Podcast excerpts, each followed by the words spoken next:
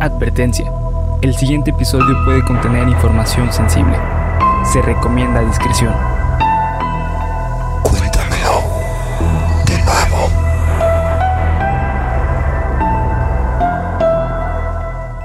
Geek Supremos presenta Cuéntamelo de nuevo, el podcast en el que su anfitrión y servidor, César Briseño, los llevará a ustedes y a mi amigo y compañero Bernardo Herrera con una pose de guin...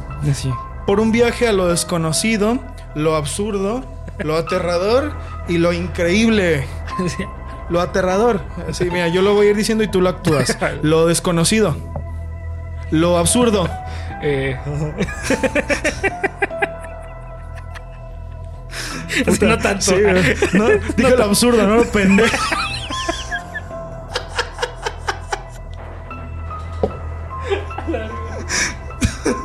Ah, no, perdón, güey. Tenía que hacerlo, güey. Lo aterrador y lo increíble. Ahí está, güey. Buen intro. Ah, ya, ya Buen intro. nada, ya se quedaron, güey. Ya se quedaron, güey. Bienvenidas, bienvenidos, bienvenides a su capítulo número, eh, ¿qué les dijimos? 91. 91. 91, estamos a 9 del, del 100. Hoy empieza la cuenta regresiva. 9 del 100. Así que para el capítulo 100 vamos a traer algo bien especial. Ya más o menos lo estoy pensando. Bernie todavía no sabe qué es. Es una sorpresa. Pero va a ser algo muy divertido.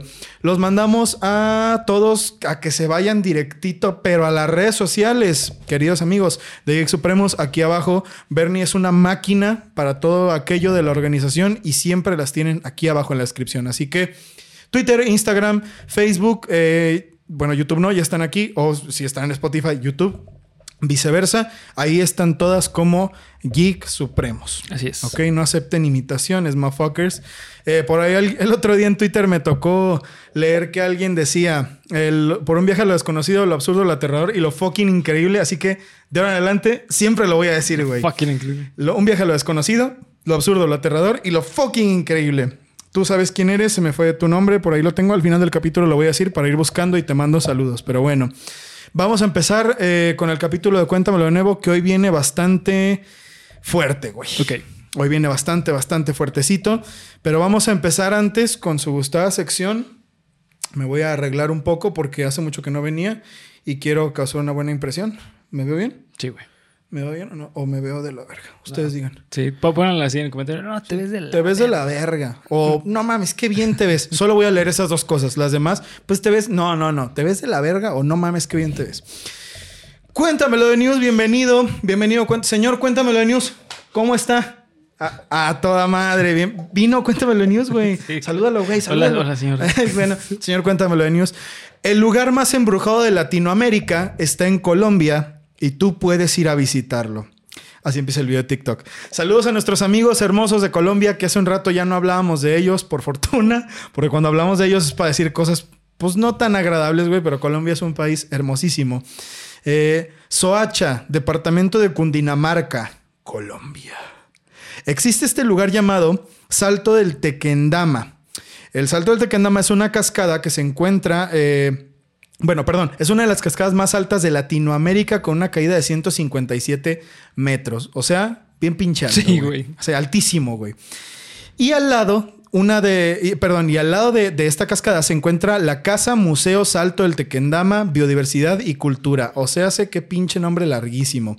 Un museo eh, que, bueno, hoy en día es un museo, es una casa hermosa, así con eh, construcción barroca francesa, güey, no sé, pero se ve mamoncísima. Eh, en 1928 se inauguró como la construcción Hotel del Salto, un edificio increíble de estilo gótico, gótico francés. Ah, mira, sí la tiene, cabrón, que tenía un mirador impresionante a la cascada. El lugar cerró en 1940. Un mirador, un güey así. Sí, tenía un mirador, Un güey un güey así vestido de negro todo el tiempo. Increíble. Sí, un mirador increíble. Es que tú pasabas y decías, ¡Wow! Guau. ¡Qué increíble, güey! No más, qué mirador tan increíble. El mirador te hacía. Te hacía así de vuelta, cabrón. Eh, ¿qué, ¿Qué chingado le está diciendo? Ah, sí, pasó después del mirador increíble. Eh, cerró en 1940 después de que fue vendido para construir una estación de ferrocarril y después para hacer un restaurante en los 80s hasta que quedó abandonado, cuando ningún proyecto funcionó e incluso esta casa estuvo a punto de ser demolida después de que algún pendejo graciosito la trató de incendiar. Lamentable, güey, porque en las fotos la neta se ve muy bonito, güey. O sea, sí está, está la cascada, está el, el deslave Y está la casa, güey, así literal al lado de la caída. Simón. Entonces, la neta se ve muy, cabrón, güey. Se ve muy chingón. ¿Sabes cómo se ve? Como el castillo de Chapultepec, más o menos. Ah, no mames. No, pues está o increíble. sea, está increíble, güey. Es, es maravilloso. Así como el balcón del castillo de Chapultepec que Sí, da la- reforma, ajá. tal cual, así. Eh, sí, de hecho, güey, no sé por qué no se me había ocurrido. Sí, es más o menos algo parecido. Pero bueno, eh, la cuestión con este lugar es que fue el lugar escogido por cientos de personas para quitarse la vida, ya que brincar desde el mirador era una forma segura, segura de morirse.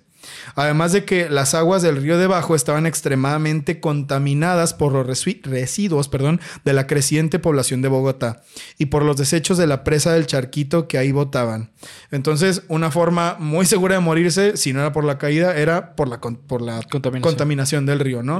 O sea, si caías y te rompías la espalda, bueno, te ibas a ahogar entre esa mierda y no, güey, no, una cosa, una cosa desagradable totalmente, güey. Entonces, pues bueno, no es por nada, no es por nada que las energías de todas las personas se cuenta que fallecieron ahí, pues todavía sigan ahí, ¿no, güey?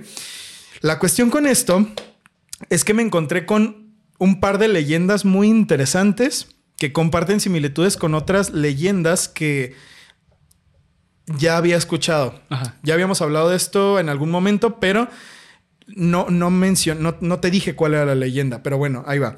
Fíjate. Fíjense, amigos. No sé quién inspiró a quién, pero bueno, ahí van a ver. Existe esta leyenda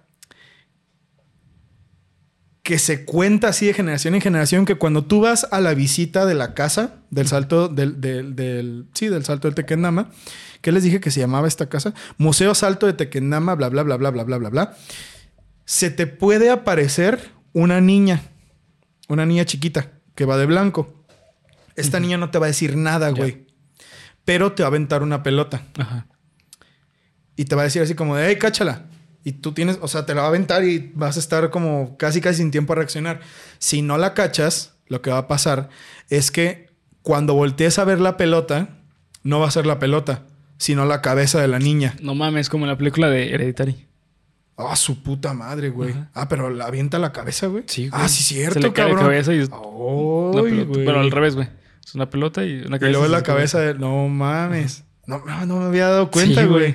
¿Y sabes a qué se parece? Ah, bueno, lo que pasa con esto es que tú te vas a asustar bien cabrón, te vas a hacer para atrás y vas a caer a tu A muerte. No mames. Como, o sea, la niña clama, reclama las vidas de los incautos que no agarraron su cabeza y se los lleva al otro mundo como a ella nadie la salvó. Ya sabes, estas cosas de historias, leyendas urbanas.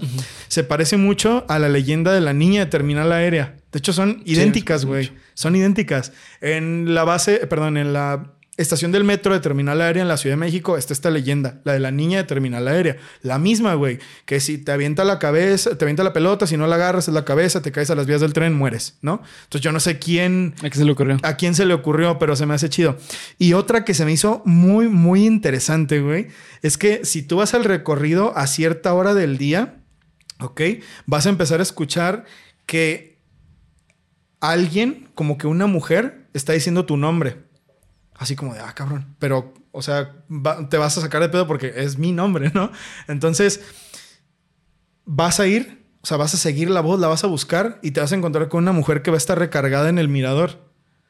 Y la vas a escuchar como llorando. Entonces, cuando tú te acerques para agarrarle el hombro, para decir así, de, oye, ¿qué te pasa? Se va a voltear y va a tener la cara así partida por la mitad. O sea, colgándole. Entonces tú te vas a asustar Sí, pues, claro. y te vas a caer y te vas a morir igual que ella. ¿Sabes? Es una leyenda interesante, güey. No mames, sí, güey. Interesante. Y me recuerda a ese video épico. El video épico de.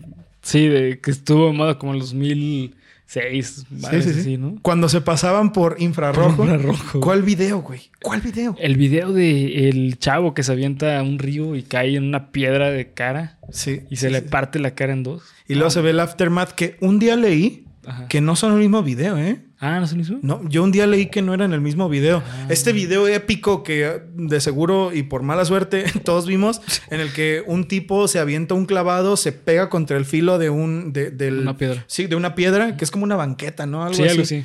Y luego se ve que está colgando y todo el mar se empieza a llenar de sangre. Y luego se ve un corte de cómo el tipo tenía así la cara partida a la mitad y le agarraban así la, la quijada. Cara y la lengua. Ah, Sí. no mames, no. Que ese video es de un choque. Ah, ok. Que no es el mismo, pero quién sabe, güey. O sea, como esos videos eran tan difíciles, güey. Sí, no mames, te vale madre, lo que está horrible. Sí, no, no. O sea, sé lo que sé es horrible, güey. Pero bueno, el punto es que hoy en día es un museo que fue reformado por el Instituto Ciencias, perdón, el Instituto, Instituto de Ciencias de la Universidad Nacional de Colombia y la Fundación Granja Ecológica El Porvenir. Y puedes visitarlo si te atreves. Sí, te atreves. Saludos a eh, Piumbas Patacuas Crack, guion bajo 69. Güey, ¿por qué se ponen esos nombres? O Esteban, Esteban, que hizo de mi conocimiento este tema. Te lo agradezco mucho, hermanito. La neta, sí está bien chido. Y aquí está en un Cuéntamelo de News. Te dije que lo iba a traer y aquí está. Después de este super reportaje para que visites Colombia, seguimos con nuestra guía de viajes. Oh. Aquí en Cuéntamelo de nuevo. Y ahora vamos a los estudios Nickelodeon para hablar en el, del caso de personas de mierda. Y más aún de la vida de mierda que viven los niños de la farándula. Acompáñame a ver esta triste historia. Tum, tum, tum,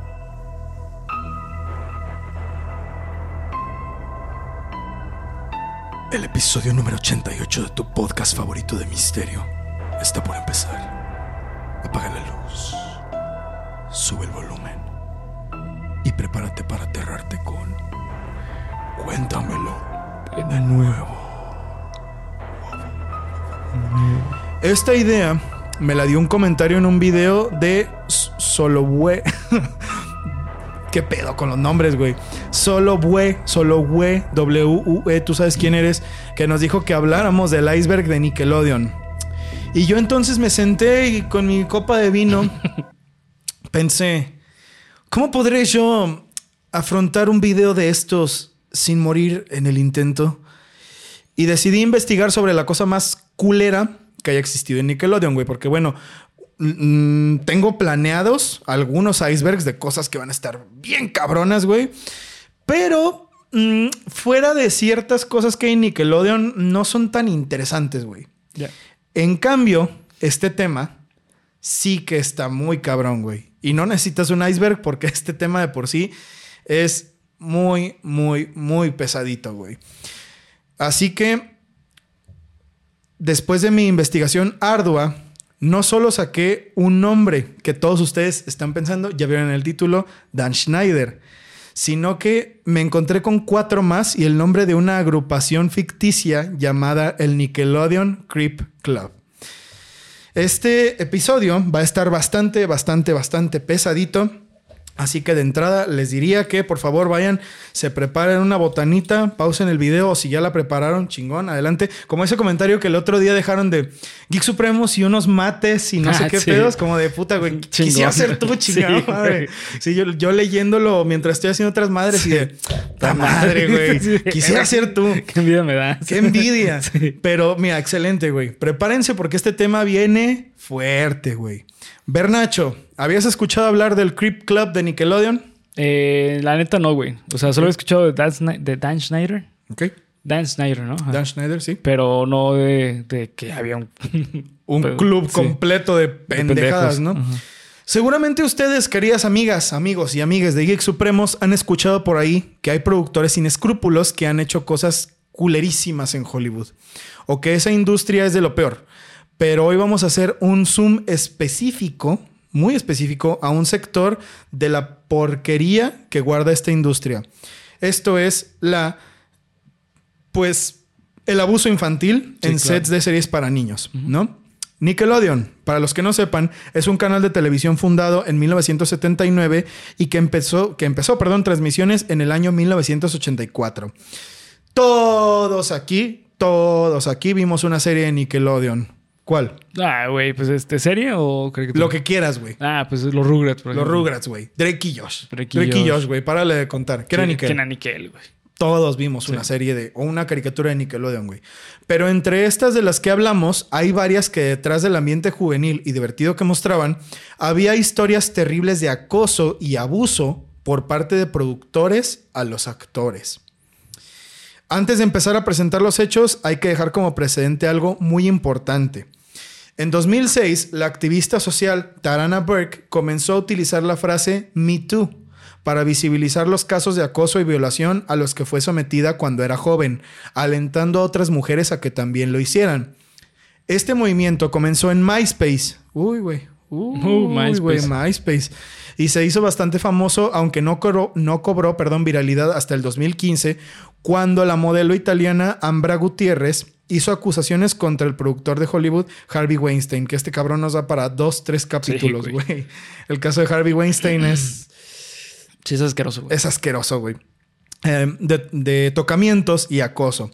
Denuncia que no procedió por falta de pruebas, lamentablemente, pero que en 2017 la actriz Alisa Milano continuó con el famoso tweet que todos vieron en aquel momento de, cito, si tú también has sido víctima de acoso, responde con la frase Me Too a este tweet, que fue cuando el movimiento. Se fue a la, a la mierda este movimiento. Por allá por los albores del 2017, precisamente, que fue cuando muchos casos de acoso Sí. y de abuso pues sexual en su Sí, sí. mayoría. También se destaparon muchos de, de acoso laboral y esas cosas salieron a la luz. Y no solo en Hollywood. Yo recuerdo que fue un desmadre completamente universal, güey. Así, yo, Sí. yo recuerdo que aquí en la UDG, pues hubieron varios de esos, güey. Y de chavas que dijeron, no, tal y tal y tal y tal. Pero Sí, bueno, no, no, banda que no vale verga. güey. Sí, sí, sí, gente, gente mala, güey. Sí. Gente muy mala. Este movimiento logró motivar a muchas personas, mujeres sobre todo, por supuesto, a alzar la voz y contar sus historias de acoso. Recuerden todo esto del movimiento Me Too porque más adelante nos servirá. En 2018, Nickelodeon sacaba un comunicado de prensa un tanto sospechoso y de la nada en el que decía que iba a cortar relaciones con Schneider's Bakery y con Dan Schneider, porque era un momento adecuado para que ambos siguieran por otros caminos. Siendo que unos meses antes el movimiento Me Too había empezado a sacar nombres a lo cabrón. Sí, claro. ¿no? Por lo que mucha gente pensó que esto no era casualidad. Y spoiler alert, no, No era casualidad. No, no era casualidad de un carajo. No, aparentemente, por cierto. Ah, bueno, es, sí, eso Sí, es, es otra. aparente, es aparente. Sí, es verdad. Eso, eso es muy importante. Sí. Hay que decir una cosa, güey.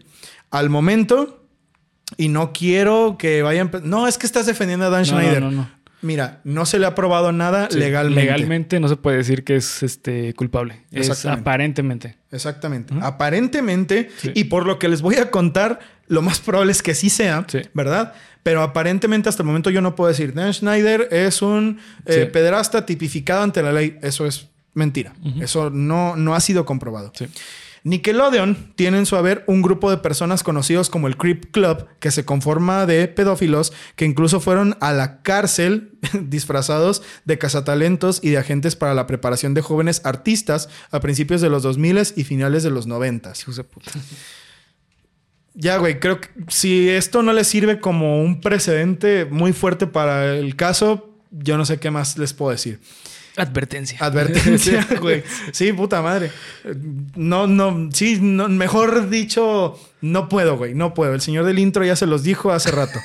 Gracias al movimiento Me Too es que se pudieron conocer todos sus nombres, aunque los de algunos ya estaban incluso en los reportes policiales de la página web oficial del Departamento de Policía de Los Ángeles. Esto es en serio, güey. Cuando estaba haciendo la investigación, algunos de estos güeyes ya tienen fichas de búsqueda o de, captura, de aprehensión en la página del, de LAPD. Que si tú te metes, está tal cual puesta.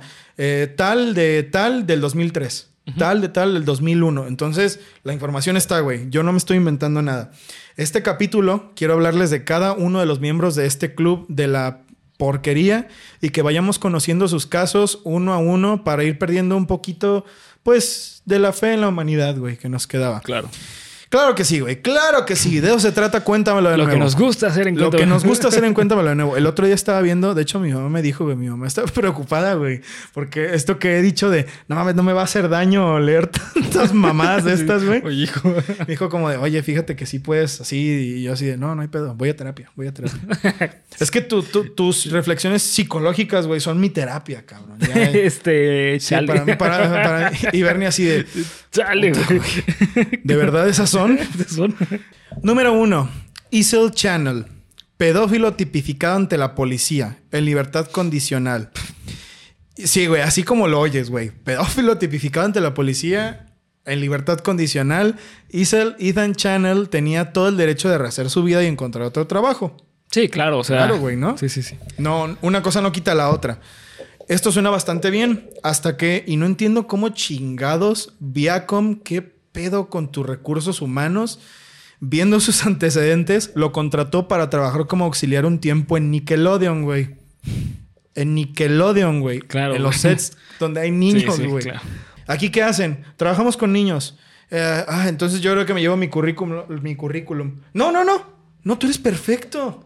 Tú eres excelente. Cállate. Tú eres el perfil que buscábamos. Y bueno, güey, pasaron siete meses hasta que la madre de un chico de 14 años comentó que empezó a sospechar de Channel cuando su hijo comenzó a pasar más tiempo con él de manera irregular.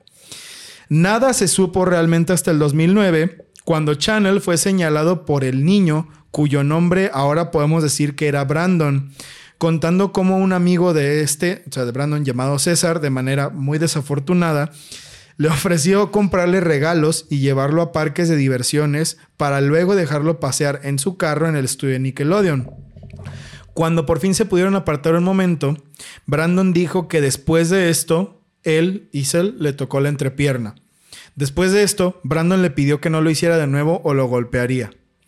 Luego llegó esta parte en la que lo invitaba a los estudios de Nickelodeon a ver una película pornográfica mexicana. En palabras del propio Channel, de acuerdo a Brandon, para poder tocarse juntos mientras la veían.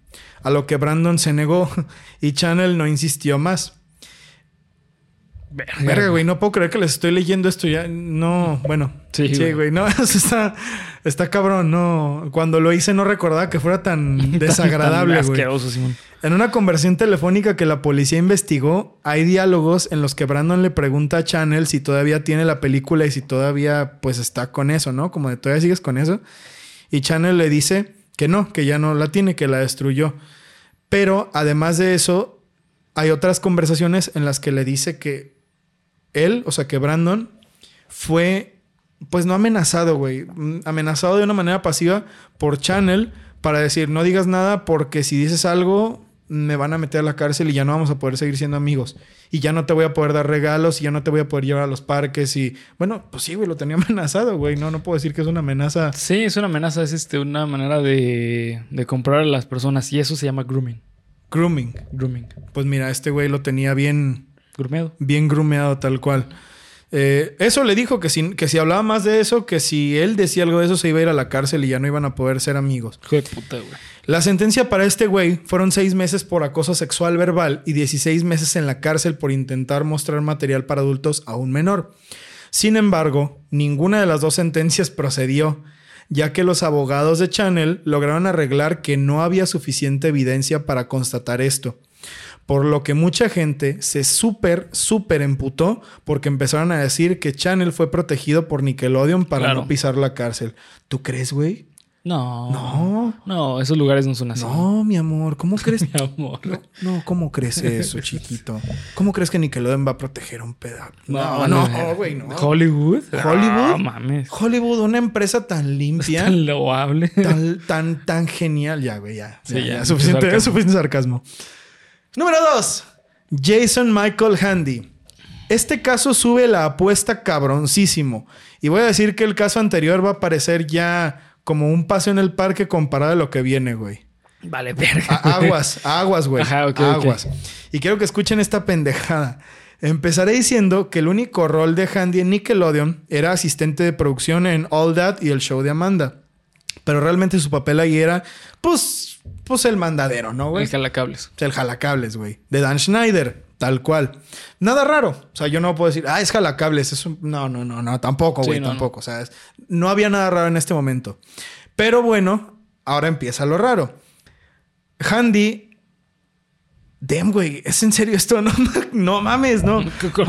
No, no, güey, ¿qué pedo? Tenía un diario personal que fue la razón por la que lo metieron a la cárcel en el que escribía. Fuck, güey. Damn, damn, damn con esto. En el que escribía cuánto le gustaba tocar niñas y además se describía a sí mismo como un pedófilo completo. Ay, hijo de puta, este vale verga. Oh, fuck, güey. No, está peor ahorita, ¿no, güey? Ah, lo siento más, lo siento No, más feo, está- güey. Está horrible, güey. No, Uy, mames. no, no mames. Ah, qué hijo. Tomaba fotos con una cámara especial a niñas de una escuela enfrente de su casa. Se enlistó como voluntario en una iglesia de su localidad y ahí también se supo que ofrecía a los niños la oportunidad de entrar a trabajar en Nickelodeon. Los padres de los niños que confiaban en él, perdón, dejaban que se le acercaran e incluso les daba medios para contactarlos a través de correo electrónico. Eh, para los que tenían en ese momento, claro. Los niños que tenían computadora, pues los podía contactar por ahí. O llamar al teléfono de su casa, peor. Lugar por el cual enviaba pornografía a los chicos. Qué pedo. que Cuando digo enviaba pornografía, me refiero obviamente a que enviaba fotos de él y, pues sí, pornografía en general, ¿no?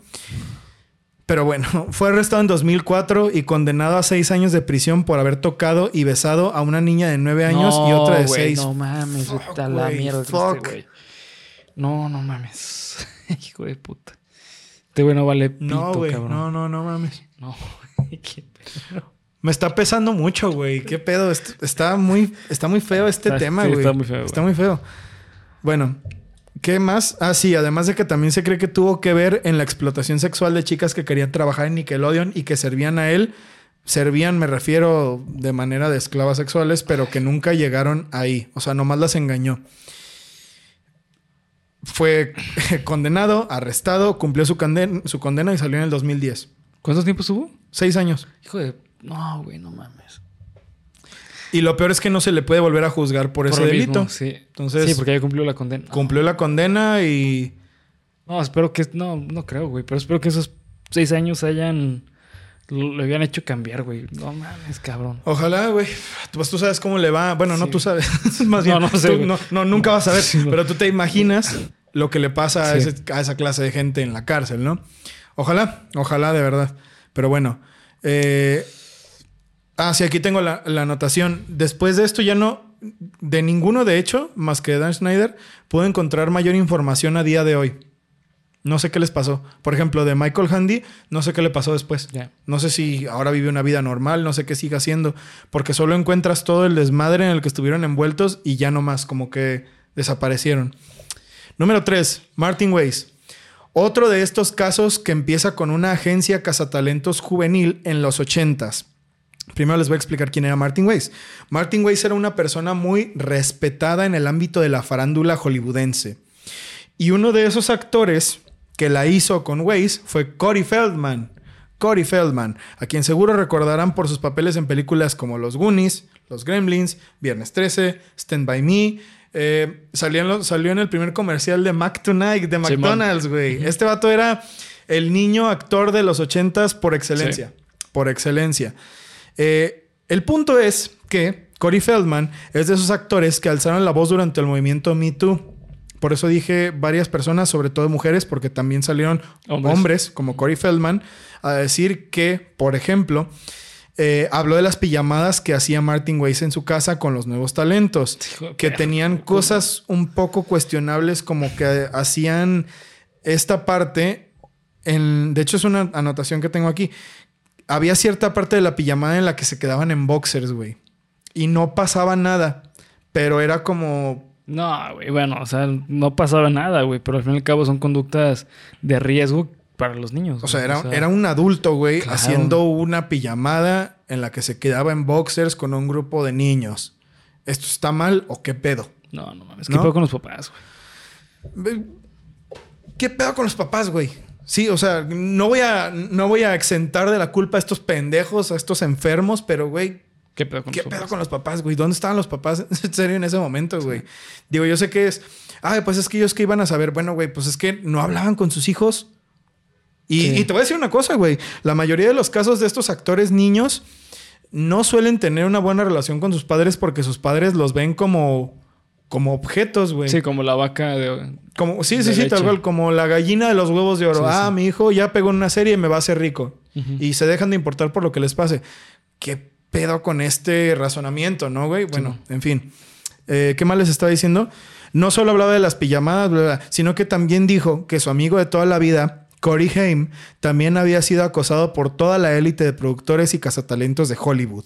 Además de que, siendo un amigo cercano de Michael Jackson, él, eh, Corey Feldman, también defendió a este último, diciendo que Michael no era para nada como Martin Weiss había sido con él. Me voy a regresar poquito. Corey Haim, que en paz descanse, fue otro niño actor contemporáneo de Corey Feldman, que es lamentable por todos estos traumas, sí se quitó la vida, güey. Sí, claro. Sí, fue una persona que sufrió mucho bajo estos abusos porque no pudo hacer nada contra ellos y terminó cediendo ante la presión de una manera horrible. Además de esto es importante, güey.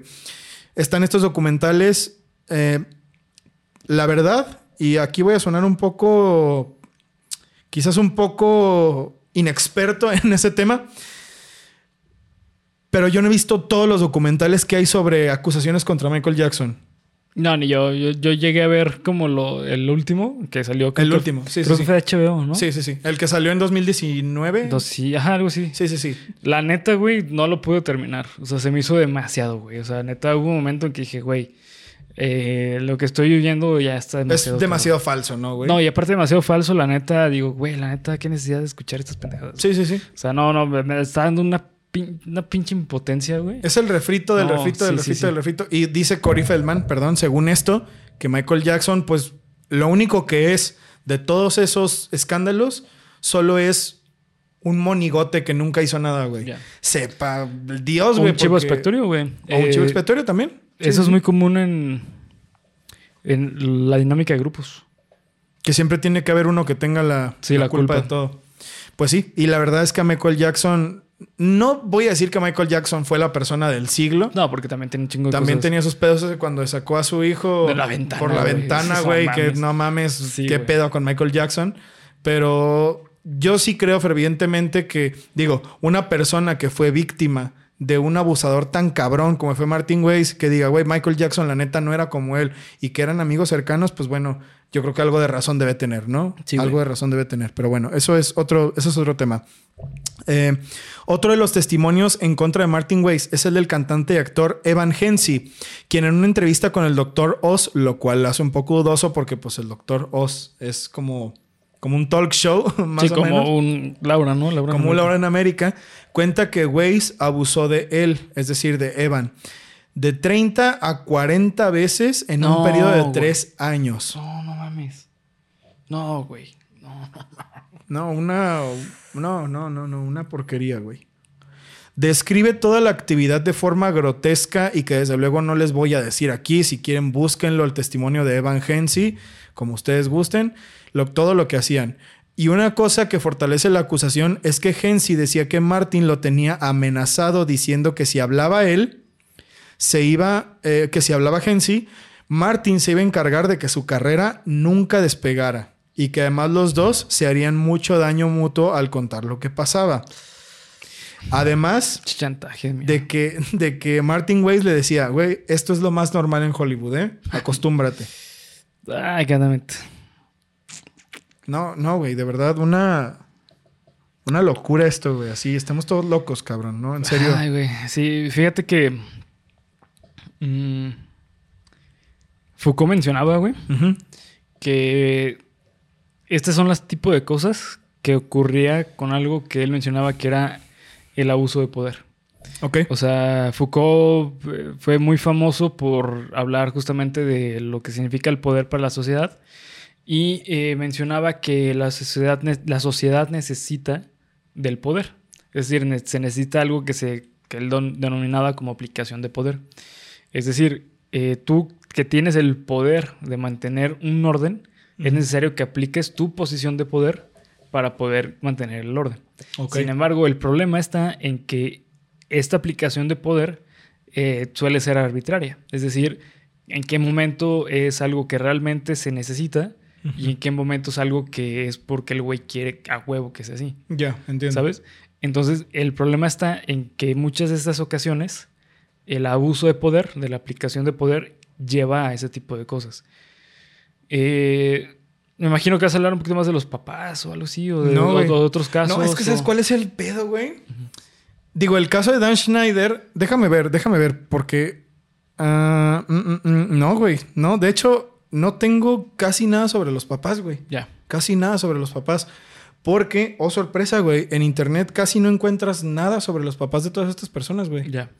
De la única que hay, y hasta hay un libro que así se llama, es de Janet McCurdy. Sí.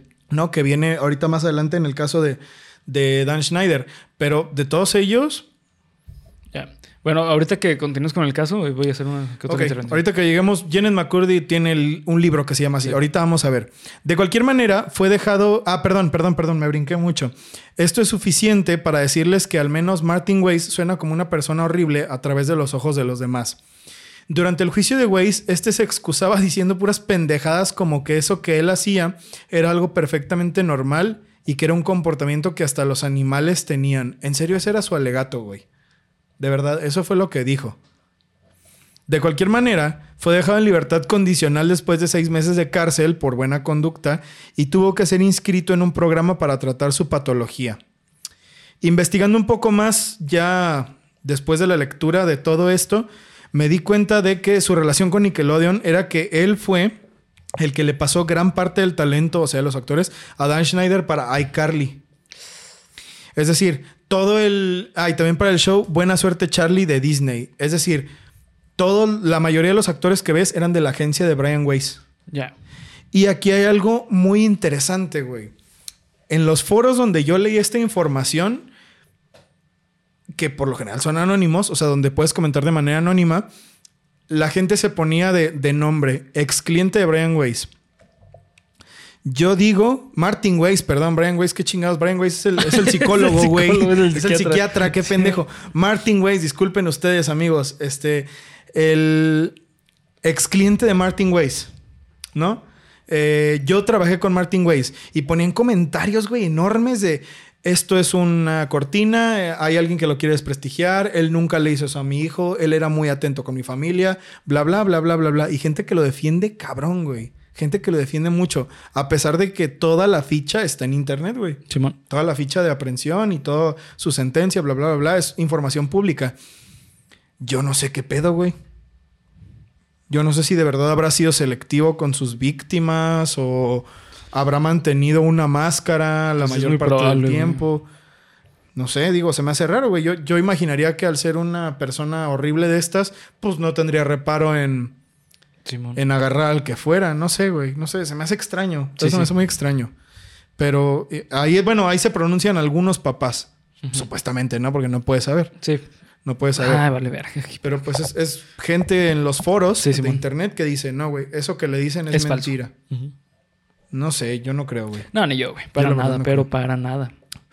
Hay mucha información de esto, güey. Entonces ya ustedes sacarán su mejor eh, conclusión. Número 4, Brian Peck. A Brian Peck se le recuerda por haber salido en Return of the Living Dead o en papeles menores como ser el güey que le sirve un hot dog a Stanley en X-Men 1, la del Ya. 2000, que sí estaba perra, la neta, esa película.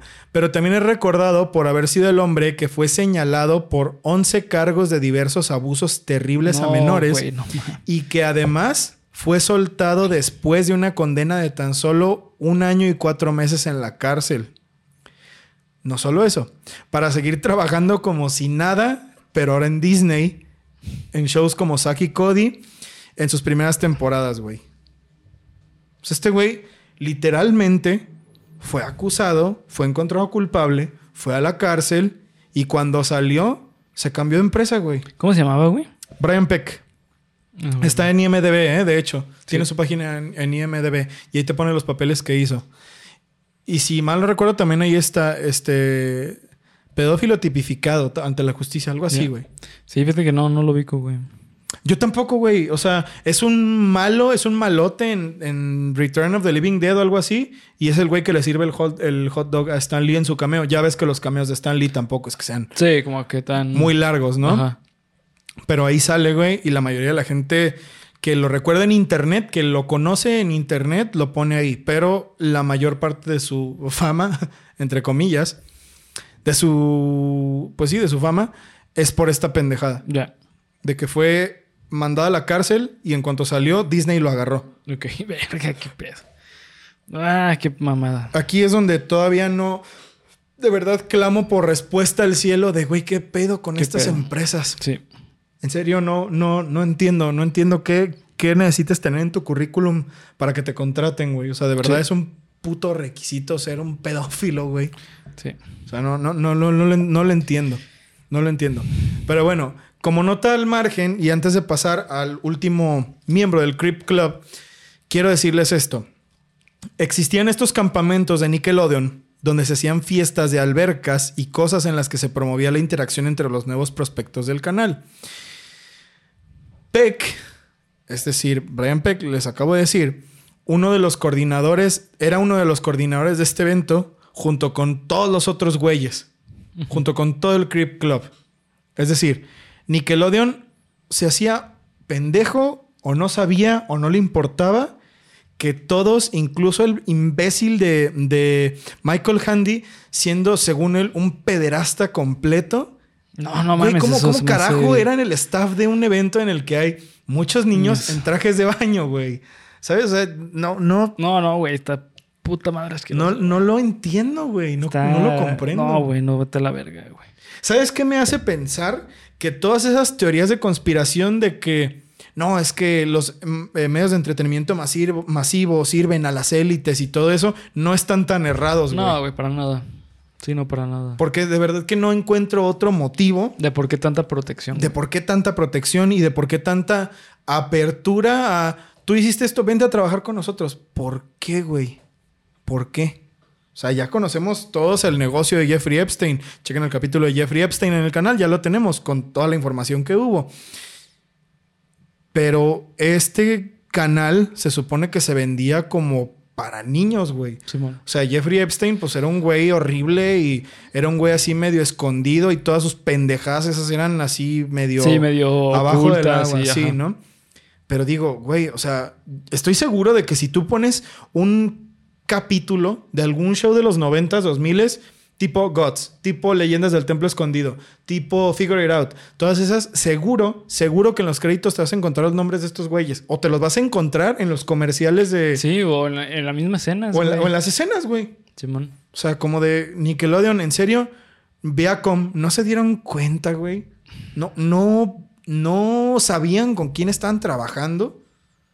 No sé, güey. Eh, para mí esto es muy raro de una manera muy conveniente. Sí, que digo, también hay que dejar en claro, esto es muy importante, eh, el peso que tenían estos cabrones para Nickelodeon, güey.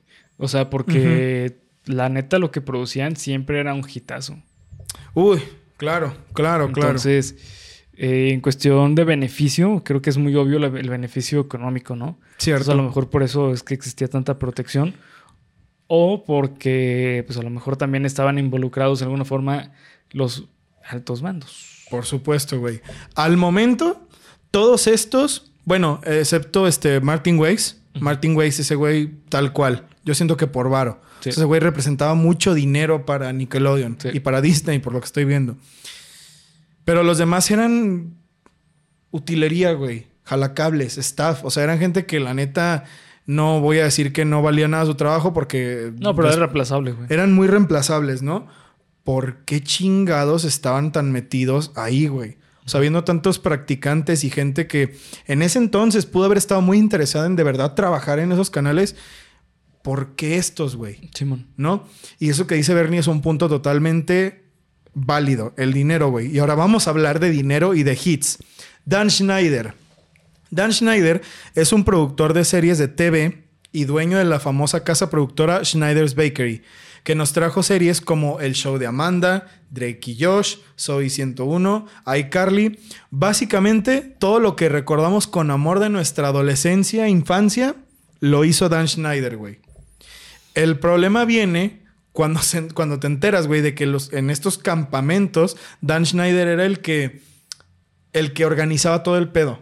O sea, él era el que estaba así entre los niños y hey, niños y todo el pedo. Y como veo el, el pedo en, los, en algunos videos, porque mm, por ahí hay unos videos de recopilaciones de cosas raras de Dan Schneider que no se ve mal, güey. O sea, ¿sabes? Dan Schneider nunca se ve como de, ay, los estoy tocando y los estoy cazando. Pero era el que estaba siempre entre el talento. Sí, y aparte era. eh, recuerdo haber escuchado, así como en, en entrevistas de ciertos ac- eh, actrices y ciertas eh, personalidades de, de de Nickelodeon, que era como. ¿Cómo decirlo? O sea, que se disfrazaba mucho del buen, buen pedo, así que, ah, llego, tengo cosquillas. Pero era como que, oye, güey, las cosquillas están subiendo de nivel. O sea, ya no me estás haciendo cosquillas en, en el- En las acá, costillas, ¿no? O sea, ya te estás, Sí, ya me estás tocando, güey. Y aparte cual. también era así como que, "Eh, güey, pues yo nunca te di permiso de esto, ¿no? Claro, claro, claro. O sea, era- Entonces- era, eh, Pues sí, eso, eso que dice Bernie. O sea, un güey así encimoso que llegó a un punto en el que ya no es que fuera encimoso, sino que ya estaba propasándose, ¿no? ¿Cómo es posible, güey, que Dan Schneider, teniendo estas quejas, porque yo no dudo que las haya tenido desde hace muchos años, ¿eh, güey? Sí, o sea, claro. se volvieron públicas ahorita, pero estoy seguro de que siempre hubo cosas que decir o quejas que hacer, no sé. Era el coordinador y el animador de los campamentos de Nickelodeon, güey. No mames. No sé, no sé, güey, no, no sé. O a lo mejor es nuevo, a lo mejor el güey a partir de Soy 101. No, güey. De No hecho, sé, güey. este, pues Amanda Bynes. ¿Y eso qué fue? ¿En el 99, 2000? 98, 97, O sea, una cosa así. tiene mucho tiempo, güey. Sí, no sí, es algo sí. nuevo.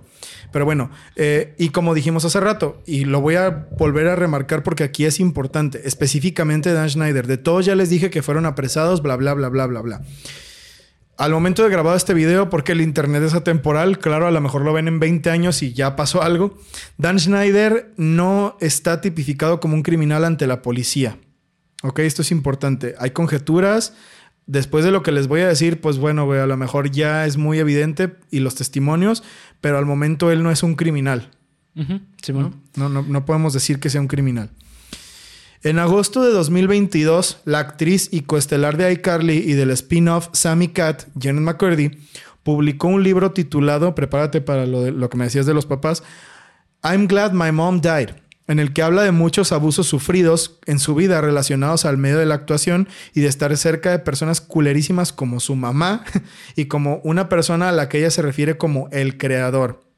Es casi un hecho, güey, que ella se refiere a Dan Schneider, pues da descripciones que luego encajan con las de otras personas que dijeron lo mismo, diciendo que el creador les ofrecía alcohol a todos los menores, es decir, a los niños de entre 14, bueno, a los chavos, Sí, a los adolescentes de entre 14 y 16 años que estaban en la producción, además de hacerle masajes con ciertas insinuaciones que ella nunca pedía, eso que decía Bernie, de, bueno, pues no te pedí que me tocaras, güey, y que me hicieras así como esos tocamientos, güey, ¿sabes? También cuenta que se le ofrecieron 300 mil dólares a Janet McCurdy a cambio de no hacer esas declaraciones en su libro, oferta que negó y que más tarde también incluyó en el libro, güey. Aquí es importante mencionar una cosa que no escribí aquí. No solo, y aquí volvemos un poquito a lo de los papás, no solo habla de esta clase de cosas de- del creador, también dice, güey, que su mamá la bañó hasta los 16 años, Ah, no mames. ¿en 17 serio? años, y que todas las semanas la- le hacía como revisiones para ver que no tuviera ninguna enfermedad venérea. Y, y la rasuraba y... mm, No, güey. Cosas como muy raras, güey. Honestamente, no he leído el libro, güey. Que por cierto, este libro tiene una calificación bien alta en Amazon, ¿eh, güey? Sí, güey. Este libro es, es un bestseller en internet, Sí, güey, sí, porque sí. la gente lee este caso y es de, güey, ¿por qué mentiría? ¿No? O sea, es un libro que se tiene dado como de sí, güey. O sea, la morra está diciendo toda la verdad. Pero bueno, volviendo a lo que, a lo que decía hace un momento, yo no he leído el libro, pero pude sacar ciertos eh, fragmentos que sí leí durante esta investigación. O sea, no me lo estoy inventando que decían eso específicamente. ¿Qué pedo, güey, con la mamá de Janet McCurdy, güey? No, sí está cabrón. Y justamente como mencionas, eh, es que los papás son el 50% de la culpa en esto, güey. O sea, es 50% el, el, el acosador, el predador sexual, y el otro 50% son los papás, güey. ¿Por qué? Porque los papás tienen que tener, o incluso hasta diría que más, güey. Eh, porque los papás son los que tienen que tener la responsabilidad de sus hijos, deben de cuidar a sus hijos. Eh, o sea, recuerdo eh, también cuando salió el libro, muchas personas estaban hablando así como de que, no, pues este, ahora eh, en este libro habló esto Janet, Janet McCartney. Y en uno de, los pasajes del libro mencionaba que, que ella considera que nunca tuvo una verdadera amiga o amigo en el medio, que solamente tuvo una, güey, que fue Miranda Cosgrove. Pero que el problema es que la mamá le decía que no se juntara con ella. ¿Por qué? Porque Miranda Cosgrove era una persona que tenía, eh, pues por decirlo de cierta forma, mucha eh, habilidad actoral y, y estaba muy bien posicionada en el medio porque era muy talentosa. Y por eso le decía que no se juntara con ella. Simón, que porque según esto, este, era como una competencia. O sea, en vez de que fuese su amiga, es como, no, no, no, sé su competencia. O sea, sé mejor que ella. Entonces, eh, di- dice que pues eso le afectaba mucho a ella porque pues no se sentía eh, acogida por nadie. O sea, que era así como que, ah, pues tú no vales madre y no le importas a nadie porque va a haber personas más chingonas, pero te las tienes que chingar. Y también eh, mencionaba que la mamá decía que no quería que fuese su amiga porque... eh, por cuestiones así como ideológicas de que no, pues es que ella es así por, por cuestiones de religión y cosas pendejadas así, güey. Entonces la, la mamá estaba, la neta, súper pirada, pero súper pirada. De hecho, falleció de cáncer. Falleció de cáncer la, la mamá. Y eh, lo que se nota a leguas, güey, es que la mamá estaba obteniendo algo, algo a cambio. Sí, güey. ¿Tú crees que no? Claro, o sea, como todos los, eh, los papás de los niños eh, actores y actrices, todos los papás obtienen dinero, güey. O sea, el dinero de los niños, de hecho, antes no había ninguna ley que respaldara eso. Antes, ¿En serio, güey? sí, en serio, hay muchísimos casos de niños que se hicieron famosísimos en, en la tele, en, o haciendo trabajos de televisión, de películas, y todo el dinero se los quedaban los papás, güey. Y se los malgastaban. Entonces, al tiempo salió, no me acuerdo cómo se llama la ley, pero hay una ley que protege a los niños eh, que trabajan en este medio para que ese dinero no se pueda tocar hasta que el niño ya sea mayor de edad. Ay, güey, bendito sea Dios, cabrón. Sí, sí, no, sí. pues no mames, güey. Pues es que, ¿de qué otra, qué otro lugar le puedes dar a la mamá, güey? Sí, claro. ¿Sabes? O, los- o, por ejemplo, los papás de Corey Feldman, güey. No sé qué pedo con los papás de Corey Feldman Sí, tampoco, güey, güey. o sea, no mames. Eh, y eso es justamente como, eh, es parte de la aplicación de poder. O sea, eh, los papás tienen un poder sobre los niños que es, son responsables de los niños, entonces ellos les pueden decir qué hacer y qué no hacer los niños. Entonces, al fin y al cabo, o a las niñas, pues, y incluso esto genera que las, que, que los papás tengan el control total de las actividades que tengan los niños. Y es como, pues sí, te están tratando horrible, pero estamos obteniendo dinero. Pero gracias a esto comemos, así que te Ni modo. aguantas. Sí, lo tienes que seguir. Y se lo creen, güey. O sea, de verdad que yo estoy muy impresionado, güey, de que Janet McCurdy no esté loca, güey, o alguna cosa así que haya terminado rota totalmente. Al Sí. contrario, güey. O sea, qué chingón que, pues miren, él les van mis vivencias, güey. Esto fue lo que pasó y esta fue mi forma de, de Sí. llevarlo, ¿no? Y fue súper criticada por ese libro, güey. Sí, sí, pues no se le tachó de. No se le bajó de. Es que lo estás inventando, es que nomás quieres dinero, es que tú te acostaste con Dan Schneider. ¿Y por qué y- hablas así de tu mamá? Sí, no, es que tú eres una malagradecida para que esté diciendo eso de tu, de tu mamá. Y fíjate, güey, eso no es tan, no es tan loco, ¿eh? No nos vayamos tan lejos. El otro día estaba viendo una entrevista con Juan Carlos Casasola, que es el, el que se le guerra de chistes, el pelón. Y el güey contó algo muy similar. El güey dijo que, su, que el día que su papá se murió, él hizo fiesta. Porque él, teni- él tiene otros hermanos que siempre fueron los favoritos del papá. Y él decía, no, a mí, a mí mi jefe me decía, güey, yo la neta no te quiero a ti. O sea, tú fuiste no deseado y la neta yo no entiendo. Y ellos tenían un negocio de fotos, algo así. Y decía, y que él quería ser actor y todo el pedo y cantante, todo lo que es Casasola. Y que el papá le decía, no, pues la neta tú eres este, tú vas a ser tal y tal y tal. Y tú eres así, güey, pues palabras feas así de homosexual, ¿no? Tú eres así, tal, tal, y esto, y esto, y esto, y esto. Y que el güey, pues siempre vivió así como de, pues, güey, yo amo a mi papá, pero la neta, el día que se murió, pues fue un día de fiesta para mí. Imagínate qué culera relación debes tener con tu hijo. No, es que no puedes, no puedes amar a alguien así, güey. No, no, o no sea, sé, güey. sí. No, güey. O sea, yo, yo no me lo imagino, güey. O sea, yo de verdad, gracias a Sí, la güey. fuente universal que tengo unos buenos padres. Sí, la neta sí. La- tenemos Sí, muy güey. buenos padres, güey, la Sí, neta. Y, y, se agra- y siempre, siempre lo voy a agradecer, güey. Siempre voy a agradecer haber estado en la familia en la que estoy. Y me da mucha tristeza pensar que en algún lugar hay algún niño, güey, que tiene que sufrir esto, güey. Ningún niño debería de sufrir eso, güey. Es, No. es una cosa horrible, güey. En serio, no me imagino el sufrimiento de un niño que es orillado a esta clase de situaciones y que sus papás no lo protegen, güey. Sí, güey. Qué puto terror, qué puto Sí, coraje. Sí, obviamente si nos vamos desde un punto de vista ideal, lo ideal es que no exista, existan personas así. Pero el problema es que no se puede decir, ah, ya dejen de existir, güey. Porque, o sea, eso es un trabajo mucho más grande. Claro. O sea, entonces lo que queda es, si tú tienes un hijo o una hija, protégelo, protégelo de- del mundo. O sea, obviamente dale herramientas para que el momento en que tú ya no estés, pues se pueda proteger solo. Claro.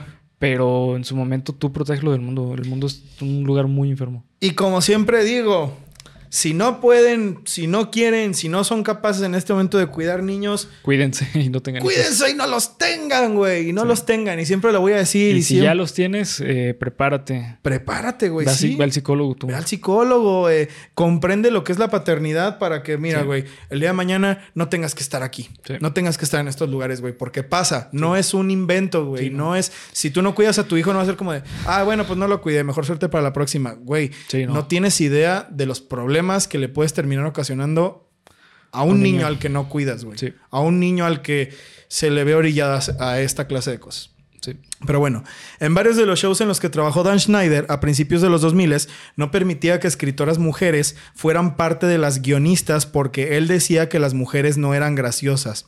Esto mucho tiempo fue un mito hasta que la escritora Liz Fieldman, quien siendo una adolescente logró entrar al equipo de guionistas del show de Amanda y denunció comportamientos raros de Schneider en ese entonces gracias al movimiento Me Too.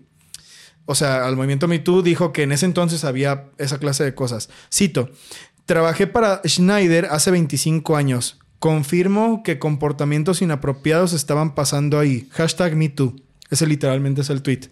Sin embargo, no solo las guionistas podían decir esto. A algunas actrices... Ah, mira, y aquí hay una historia que no anoté, pero que tengo que contar, güey. Hay otra escritora que sí que entró a trabajar al equipo de Dan Schneider. Y Dan Schneider tenía un juego, muy entre comillas, un juego, y no, güey, es que no era un juego, era una pendejada, en la que él le decía a ella que tenían que actuar como si ella lo sodomizara a él, de broma. ¿Cómo, ¿Cómo haces eso de broma? No tengo ni puta idea, ¿verdad? Pero ese era su. Ese era su pues su cosa, güey. Y la chava también dijo eso gracias al movimiento Me Too. Nomás que no anoté su tweet ni su nombre. Pero existe, lo, pueden buscar, güey. Es una de las cosas que luego, luego salen de, de los acosos de Dan Schneider. Eh, como les decía, algunos de, guionistas, algunos actrices, algunas actrices, perdón, con ciertos seudónimos eh, para nombrar los, lo- los, los maltratos de Dan Schneider salían, pero no solo, no solo ella, sino que también tenemos el caso de Alexa Nicholas, a quien ustedes conocerán mejor como Nicole Bristow en Soy 101. Nicole. Ella no tuvo reparo en contar cómo Dan iba pidiéndole a las actrices y actores tomarse fotos de sus pies con una cámara instantánea a cambio de dinero. No mames. Cosa que ella siempre vio mal, pero Ajá. que a la vez no entendía por ser una niña. Sí, claro. Ahí te va el pedo. Dan Schneider iba entre los, pues sí, en los sets, en los descansos y todo el pedo, con una cámara instantánea y diciéndole a los niños, hey, ¿te tomo una foto de los pies o no? Y así todo el pedo, como disfrazándolo de buen pedo. Se las tomaba y, ah, mira, 100 dólares. Y se los daba. O si estaban los papás, era de, hey, papá, eh, vamos a tomar una foto del niño a los pies, ¿no? Mira, 500 dólares. O sea, güey, hasta a los papás les decía, güey. Y lo hacía. Y, y Nicole lo dijo. Y después muchas actrices lo apoyaron, güey. Ahí está la aplicación de poder, güey. O sea, su aplicación de poder es yo tengo varo y con el varo yo puedo hacer lo que yo quiera. Puta, por- imagínate por encima de los papás, güey. Claro, porque la aplicación de poder de los papás es yo hago que mi hijo me genere dinero. Entonces me están dando 500 dólares por un- un- una foto de sus pies. No mames, ahí te van dos fotos, güey. ¿Sabes? O sea, es por la necesidad tan pendeja que tienen los papás de decir, ah, pues, mira, estoy ganando dinero. No, hijo de perra, este güey no vale. Por algo es el peor, güey. No, no, este Bueno, no, no, no te creas, güey. Para mí el peor es el hijo de su perra Sí, madre, eso el de que- Michael Handy. Sí. Pero este güey. Sí, güey. O sea, es como decir que la mierda de ayer es mejor Sí, que que la la- mierda de Sí, hoy, güey. O sea, todo es una porquería, güey. Pero bueno, eh, lo que les está diciendo de Nicole es que, eh, además de eso, su historia está un poco más relacionada al bullying entre las actrices, güey. Simón. No, a lo mejor a ella no le tocaron tanto los abusos tan cabrones de Dan Schneider. Pero de cualquier manera, aquí te va la historia, güey. Esta es una historia muy graciosa. Graciosa de rara, no de divertida, como dicen los Backyardigans. La protagonista de Soy 101, como todos sabemos, era Jamie Lynn Spears, ¿no? la hermana de Britney Spears. Quien era em, la más como... wow, es la hermana de Britney Spears. ¿Sabes? Era la, la que más tenía como... eh, pues no sé cómo decirlo, auge, a la que más mame le hacían en el show. No, ella no, porque es la hermana de Britney Spears. No, cuidado, porque es la, herma- la hermana de Britney Spears. Y eh, Nicole, ni- de- Alexa, perdón, quería hacer el, eh, como una relación con ella de amigas desinteresadamente. Pero Jamie nunca lo vio bien. Para Jamie siempre era como de, "Ay, ¿tú qué? O sea, ¿tú qué me vas a hablar a mí? Y tener una relación bastante culera, güey. Entonces, Alexa siempre quiso acercarse a ella, pero Jamie Lynn siempre la trató como basura, güey. Siempre la trató como basura. Y existe esta eh, historia en la que un día... Ah, porque bueno, eran los 2000, entonces Alexa, como todas las niñas, eran súper fans de Britney, güey. Súper fans de Britney. Entonces un día Alexa llega a los estudios, se mete al camerino y está Britney. Y esta morra se queda así de... Britney es Britney Spears. Güey. Entonces va corriendo y le dice, Britney, soy tu fan así todo el pedo. Y Britney se para y le dice, ya sé lo que estás diciendo de mi hermana. Dice, ¿qué? Y Britney le dice, si, si no dejas de tratar mal a mi hermana, yo me voy a encargar de, tu- de que tu carrera se acabe y nunca vas a volver a conseguir nada. Y la morra empezó a llorar, güey. O sea, Alexa empezó a llorar bien cabrón. Y luego llegó Jamie y entre las dos así de, sí, es que eres una perra. Y no, güey, no, horrible, güey. Y para cerrar este cuadro de pendejez, llega Dan Schneider Claro. y les dice, no, sálganse, yo voy a hablar con ella. Y algunos actores cuentan que se escuchaban gritos bien cabrones desde afuera. Es que eres una inútil, ¿cómo te atreves a tratar así a la estrella? Tú vas a arruinar este show, eres una desgracia, eres una actriz pésima, nadie te quiere. No, güey, no, no mames. No, no mames, güey. No, no mames. Este, este cabrón vale tres kilos de verga. Una cosa horrible, güey. Sí, güey. Cosa horrorosa, güey. Sí. Pon esa cosa horrorosa ahí o verás, O como decían en aquella película épica, ¿no? Ese documental. No, güey. Esto obviamente que lo decía que, que Dan Schneider nunca le había gritado a nadie, ¿no? O sea, Sí, los amigos de Dan Schneider, no, él No, nunca es- hizo nada de esto, güey. Pero hay otros actores y otras personas de producción que pueden, dicen, ¿verdad? Que Alexa no miente, güey. De hecho, ahorita que se hizo el reboot de Soy 101, Alexa llevó a muchas mujeres y ex actrices de Nickelodeon a protestar que no lo hicieran. Y a que no se hiciera eso y a que no se volviera a abrir esto porque fue un caso de acoso muy cabrón en Hollywood que Nickelodeon Lo mega tapó. lo Sí, omitió. de hecho tampoco hay otro actor que tampoco va a salir, güey. Ah, ¿en serio, güey? Sí, creo que sí. ¿Por lo mismo? No sé si por lo mismo, güey, pero pues te habla bien cabrón del medio. O sea, te habla de lo que era ese pinche programa, güey. Ellos saben, güey. Sí, claro. No, o sea, y no- aparte estaba súper, estaba hipersexualizado ese programa, güey. Oh, oh, oh, oh, vaya No que lo digas. güey. mames, güey. O sea, neta, así, pero incómodo. O sea, sinceramente, súper incómodo. Eh, y de manera, mm, ¿cómo decirlo? No explícito. O sea, no era hipersexualiz hipersexual. Eh, eran sugerencias. Sí, era, era muy suge- sugestivo. Sí. Y hablando de eso, justo le diste, Bernie, vamos a hablar de uno que sí que estaba súper, súper sexualizado, pero de una manera ya...